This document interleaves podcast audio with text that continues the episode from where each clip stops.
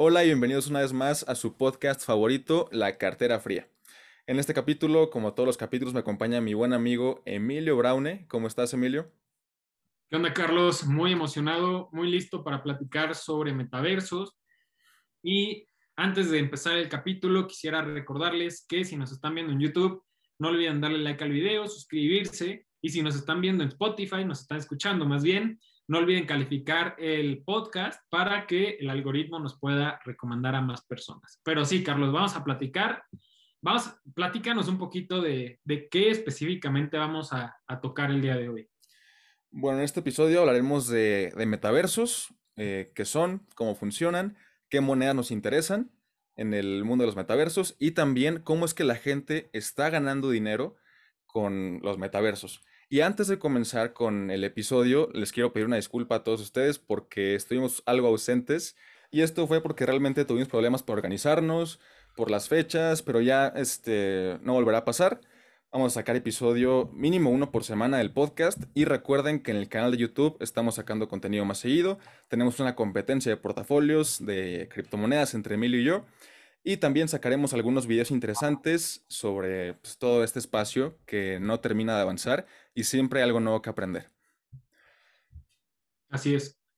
Oye, pues platícame, antes de, que yo les platique sobre algunas cosas que a mí de verdad me vuelan la cabeza y tal vez no alcanzo a comprender al 100%, platícanos tú, Carlos, de algunos proyectos del metaverso que debemos de considerar yo creo que de entrada, me imagino, nos vas a platicar un poco de Mana, tal vez de Sand, o no estoy seguro, pero platícanos un poquito. Pues empezamos con Decentraland o Mana, como le quieran decir. Este proyecto que realmente voló en los últimos meses después del anuncio de, de Facebook, que ahora se llama Meta. Y pues que realmente todos creíamos que todo esto de los metaversos, de la segunda vida virtual, estaba muy lejos. Lo veíamos en películas como Ready Player One, lo veíamos en videojuegos, pero ya llegó el momento, este, ya está con nosotros eh, todo esto de los metaversos, y llegó el momento de aprender sobre esto para poder aprovechar oportunidades. Y bueno, Decentraland surge en 2015, realmente ya tiene este, casi siete años este proyecto que empezó a desarrollarse, y es un proyecto desarrollado por unos argentinos que realmente tuvieron esta visión que, como ya les comenté, todos veían muy lejos, pero ellos quisieron traerla lo más pronto posible empezaron a desarrollarlo. Decentraland comenzó a estar abierto a todo público hasta el 2020, más o menos, principios del 2020. No era casi utilizado. En Bitso teníamos la moneda desde el 2019, creo que desde el 2018 estaba ahí listada en, en Bitso. Yo recuerdo haberla visto en precios de 10 centavos de peso, menos de un peso costaba la moneda. Y en este momento ya vale más o menos unos 3 dólares con 25 centavos. Ha subido mucho su precio y ha llegado creo que hasta los 6 dólares. Y bueno, esta moneda está en un market cap en, la posición número 30. Em, y lo que se puede hacer en Decentraland realmente no tiene límite. En este mundo virtual hay terrenos virtuales, hay este, autos, hay ropa, todo lo que puedes encontrar en el mundo real está en el mundo virtual. Puedes entrar a casinos, puedes ir a conciertos, puedes jugar videojuegos, ganar este, NFTs. Todo en el mundo de Decentraland es un NFT. Realmente cada artículo de ropa, cada propiedad, cada terreno, es un NFT. Y con todo este boom que también tuvieron los NFTs, podemos ver que em, las parcelas de diferentes metaversos como Decentraland y como Sand se compran y se venden todos los días en OpenSea y en diferentes exchanges.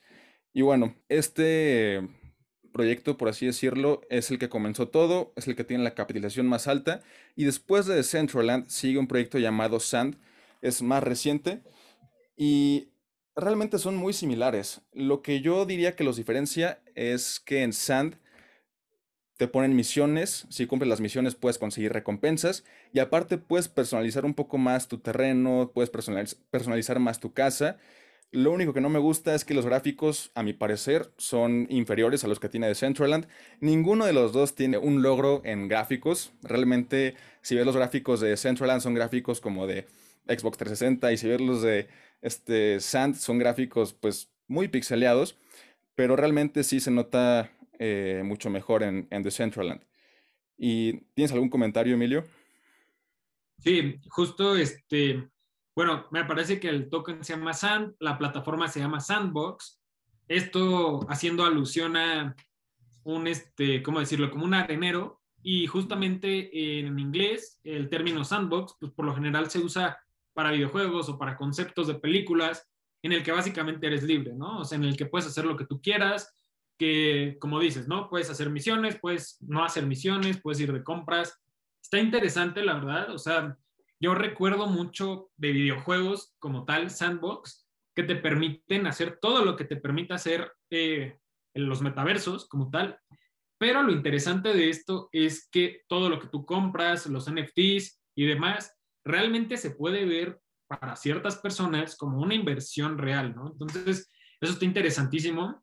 Eh, igual este, estaba viendo, eh, te platicaba antes de empezar el episodio, que dentro de Sandbox, eh, Snoop Dogg empezó el Snoopverse, así se llama, Snoopverse, y literalmente está su casa, y literalmente para ser vecino de Snoop Dogg en el metaverso, hay gente que ha pagado 500 mil dólares para estar a unas calles de Snoop Dogg.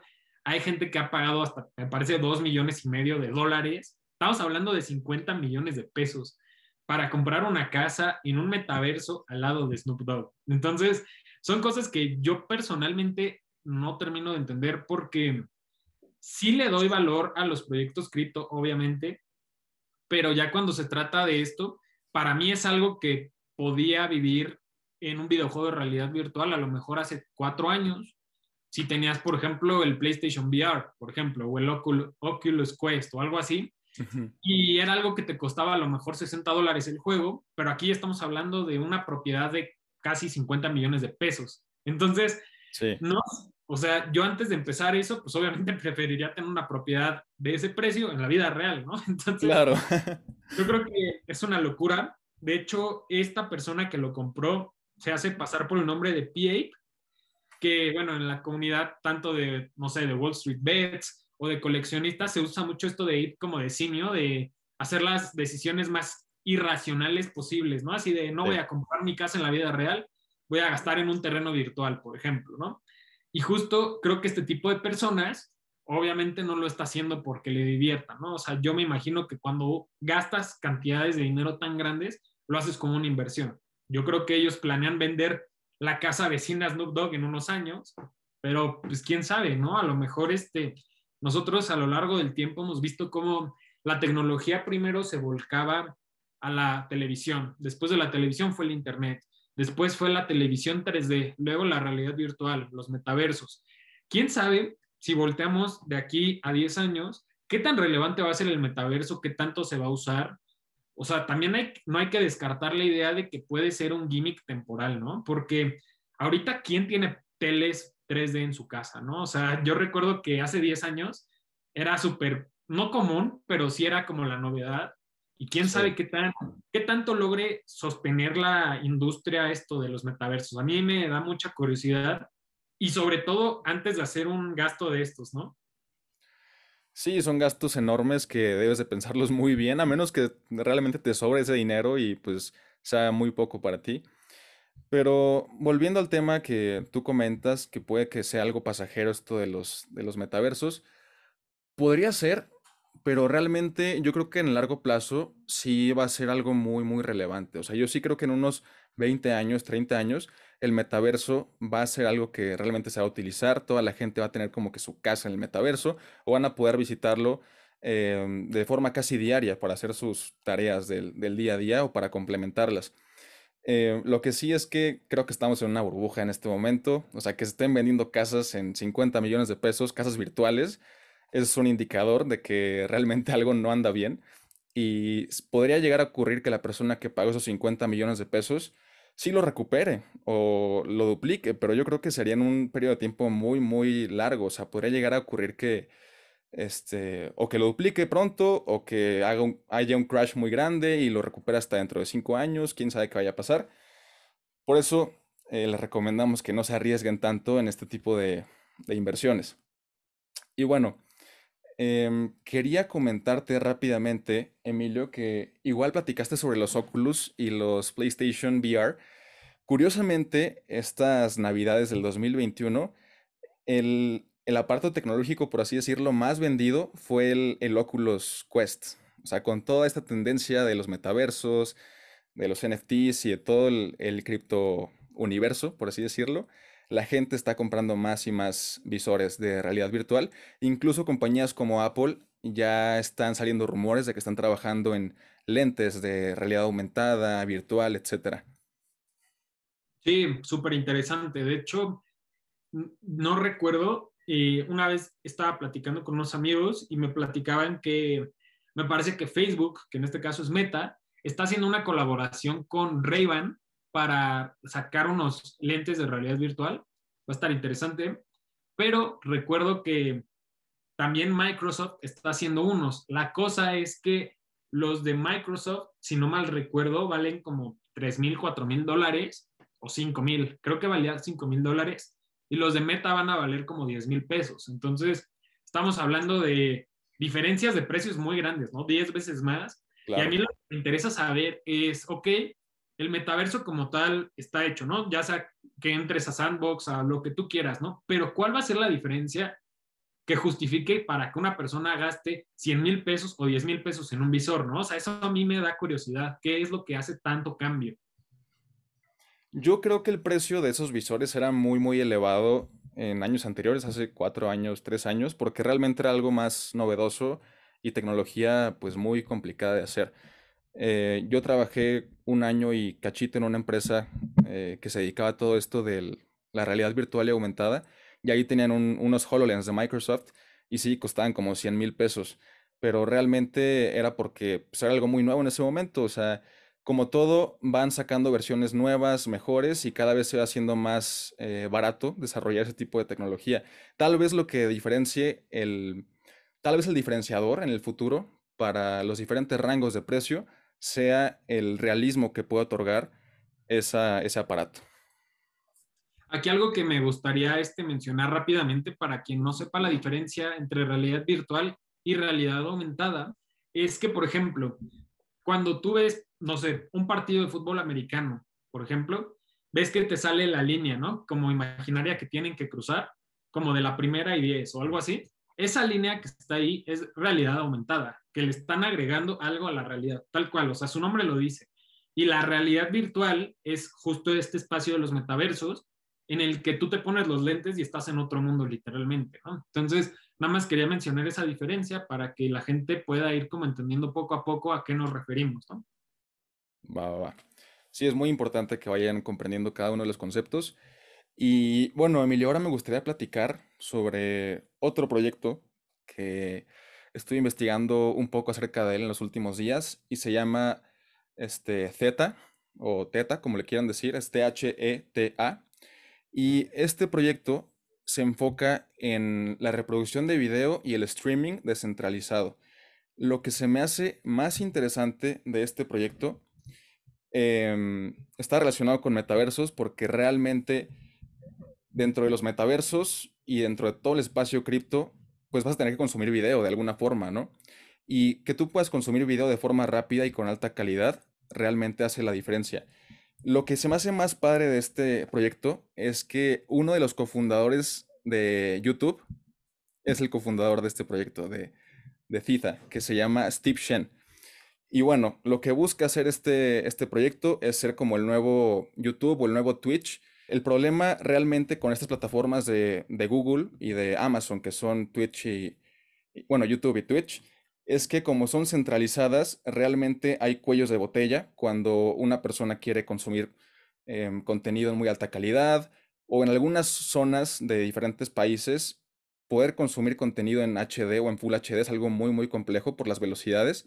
Y bueno, lo que hace Teta es que un usuario que tenga un ancho de banda muy, muy potente o que tenga un equipo muy potente también, puede compartir ese equipo y ese ancho de banda para que todos los demás usuarios en la red conectados en esa cadena de bloques de, de Teta puedan consumir su ancho de banda, puedan usar sus recursos y de esta forma pues ya no tienes cuellos de botella, ya no tienes problemas para reproducir video y es algo bastante innovador que me parece que puede explotar en el futuro.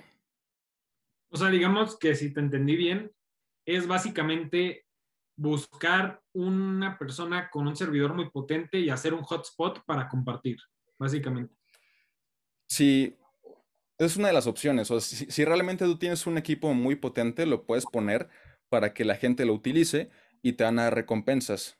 Eh, te van a dar esa moneda como recompensa, por así decirlo. Pero el que tengas muchos equipos, que tengas una red descentralizada de equipos y que no dependa todo de una sola eh, red o un solo conjunto de equipos en un punto en específico, realmente hace que el consumo de video en streaming sea mucho más veloz y más barato. Ok. Sí, porque ahorita, digo, si tú quieres consumir un, un contenido en video, o sea, en MP4, por así decirlo, que no te ocupe así de mucho espacio o que no te quite muchos datos, por ejemplo, del celular, pues lo tienes que descargar en 360p a lo mejor, ¿no? O sea, no lo vas a bajar en 1080 o no lo vas a ver en vivo, ¿no? A lo mejor te tienes que esperar a llegar a tu casa si estás afuera y demás, ¿no? Claro, de hecho, hasta este momento es complicado ver videos en vivo, por lo menos aquí en México, en algunas zonas es complicado ver videos en vivo en Full HD o en HD, es bastante complejo. Y, y, pues esto planea resolverlo y que haya gente como el ex, bueno, el cofundador de YouTube dentro, realmente se me hace bastante interesante. Sí, no es cualquier cosa. Sí, o sea, YouTube realmente sí es de las de los proyectos, yo creo casi más exitosos así de todos los tiempos, porque de verdad es impresionante cómo lo han crecido y, y digo, si una persona con una mente como él trabajó en esto y está en este nuevo proyecto, pues yo creo que sí hay que ponerle la lupa para ver este, qué tal va su desarrollo. De hecho, tiene un market cap bastante alto. Está en el puesto 40 en CoinMarketCap, el proyecto. A ver, voy a ver cuánto es el punto total. Dame dos. 40. Zeta Network. Son 4.7 mil millones de dólares. Sí. Y, en los últimos 7 días ha tenido una corrección de 15%. Puede ser un buen punto de entrada, a lo mejor. Sí, casi todo el mercado ha estado cayendo en los últimos días. Y otro proyecto que les quiero comentar es Censo. Se llama Censo. Realmente el proyecto se llama Sensorium, el token se llama Censo. Y lo interesante de este proyecto, este sí está más orientado a metaversos. Eh, Z Network, les digo, sí está relacionado con metaversos, pero realmente no tienen un metaverso como tal. Y ahora Censo, bueno, Sensorium, sí tiene su metaverso, está enfocado en la reproducción de, música y también en los shows en vivo, como conciertos. Lo más padre de Sensorium es que tienen apoyo de David Guetta, de Steve Aoki e incluso de uno de los millonarios de la lista de Forbes el año pasado, que es un ruso que se llama Mikhail Prok, Prokak, no puedo decir su apellido, está muy complicado, pero es en ruso. El caso es que este, esta persona tiene tanto dinero que era el dueño de los Nets, del equipo de básquetbol, lo vendió y ahora está invirtiendo en este proyecto llamado Sensorium. Eh, lo que te permite hacer Sensorium realmente es poder hacer streaming de música como lo haces en Spotify, como lo haces en cualquier otra plataforma de streaming. De hecho, uno de los aliados de Sensorium es Tidal, la plataforma de, streaming. Y um, lo que busca hacer es un metaverso en el que tú puedas entrar a ver conciertos y te puedas poner en cualquier punto del escenario para ver al artista en tiempo real. Es algo complejo, realmente es difícil de imaginar. Tienen una beta en este momento en la que tú puedes entrar. Si tienes una computadora con Windows, puedes entrar a la página de Sensorium y probar la beta. Pero en el futuro lo que se espera es eso, o sea, que tal vez, no sé, Steve Aoki o David Guetta en un concierto, cualquier otro artista de un concierto, y que tú puedas ponerte así en su cara y que lo puedas ver en tiempo real, o que te puedas ir con tus amigos a cierta zona del, del concierto a platicar. Y prácticamente es como la plataforma para festivales musicales. Yo sé que eso te encanta a ti, Emilio, y puede que, que te guste el proyecto. Échale un ojo, está, está interesante. Tiene un market cap pequeño. De hecho, está en el puesto 800, creo. Sí, sí lo, lo, estoy checando. Me parece que es censo con dos S, ¿no?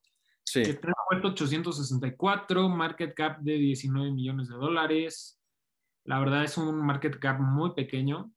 O sea, si esto se fuera, por ejemplo, a, no sé, está en 20, se va a 200 millones, ya hace un 10X.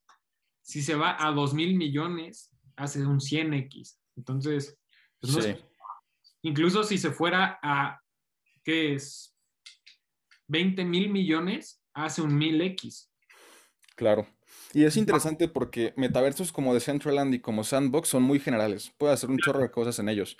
Y este está tan orientado a los conciertos y a la experiencia social en el metaverso que realmente puede llegar a ser eh, un buen diferenciador en el futuro para este tipo de, eventos.